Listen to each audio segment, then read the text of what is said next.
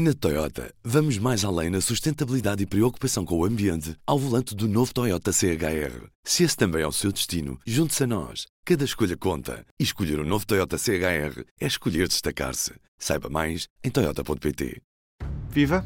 Hoje é o 54 dia de guerra. P24, ligação Ucrânia. Eu sou o Ruben Martins. E eu, a Carolina Amado. Num episódio dedicado exclusivamente ao que se está a passar na Ucrânia também às consequências para o mundo. Como se recordam, a Presidente da Comissão Europeia, Ursula von der Leyen, foi a 8 de abril a Kiev, a capital da Ucrânia. No encontro com o Presidente Volodymyr Zelensky, entregou-lhe um questionário para a adesão à União Europeia. Sim, é a vontade da própria Ucrânia. Towards EU membership. Zelensky garantiu que o teria pronto numa semana e von der Leyen riu-se. So it will be not as usual a matter of years to form this opinion, but I think a matter of weeks if we work closely together. So for you, dear Volodymyr. Thank you so much. We'll be ready with answers, Ursula, in one week.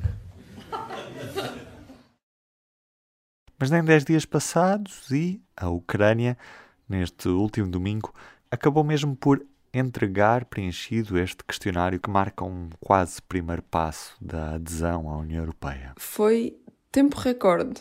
Para comparação, em 2003 a Croácia demorou quase três meses a responder e não foi a mais lenta. Vamos por partes.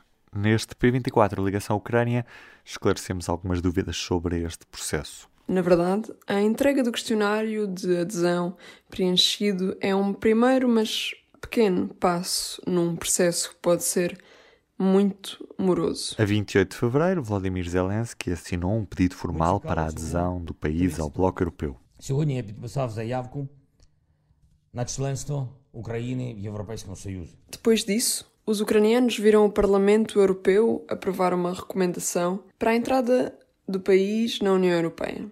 637 votos a favor, 13 contra e 26 abstenções. Tendo em conta o Tratado de Lisboa, que rege a União Europeia, qualquer Estado europeu que respeite os valores referidos no artigo 2 desse mesmo tratado e que esteja empenhado em promovê-los pode pedir para se tornar membro da União. Cabe depois ao Conselho da União Europeia pronunciar-se sobre esse pedido por unanimidade, considerando os critérios aprovados pelo Conselho Europeu. Mas o processo demora anos e, apesar da Ucrânia pedir uma via rápida para a adesão, do lado da União Europeia resfriam-se expectativas.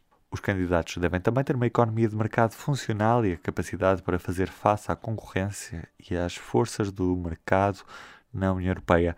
Também têm de ter a capacidade de assumir implementar eficazmente as obrigações de adesão, como, por exemplo, os objetivos da União Política, Económica e monetária. O principal critério para entrar no clube dos 27 é a existência de instituições estáveis e capazes de garantir a democracia, o respeito pelo Estado de Direito, os direitos humanos e a proteção das minorias. No total, estão definidos 35 capítulos, divididos em seis grupos: princípios e valores fundamentais, mercado interno, competitividade e crescimento económico, agenda verde e conectividade sustentável, recursos, agricultura e coesão e relações externas. Só quando todos os 35 capítulos são encerrados de forma satisfatória é que é redigido um tratado de adesão. Este tem de ser ratificado pelo Conselho Europeu, pelo Parlamento Europeu e também por todos os parlamentos nacionais.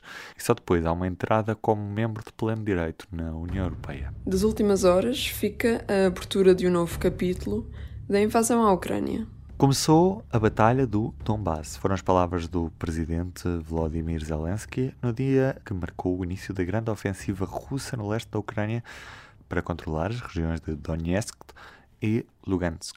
E enquanto a violência escala no Donbass, o Kremlin não dá tréguas noutras áreas. Em Lviv, cidade até agora vista como um ponto seguro e de refúgio, registaram-se as primeiras baixas civis sete mortos e vários feridos, incluindo uma criança. Em Moscou, Putin condecorou a brigada militar acusada de ocupar Bucha e deixar para trás o inferno.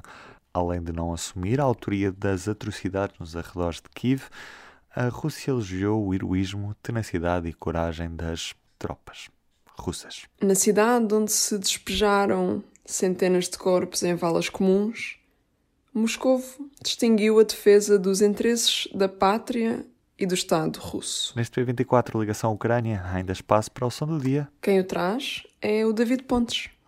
Lo primero es que España está con Ucrania y estamos contra Putin. De hecho, una de las cosas que me gustaría también avanzarles es que en breve, en, pocos días, vamos a reabrir la embajada española en Kiev, en, Ucrania, como muestra eh, de nuevo del compromiso del gobierno de España, de la sociedad española, eh, con, eh, con el pueblo ucraniano. Pedro Sánchez, primeiro-ministro de Espanha, não precisa de tradução, só de companhia.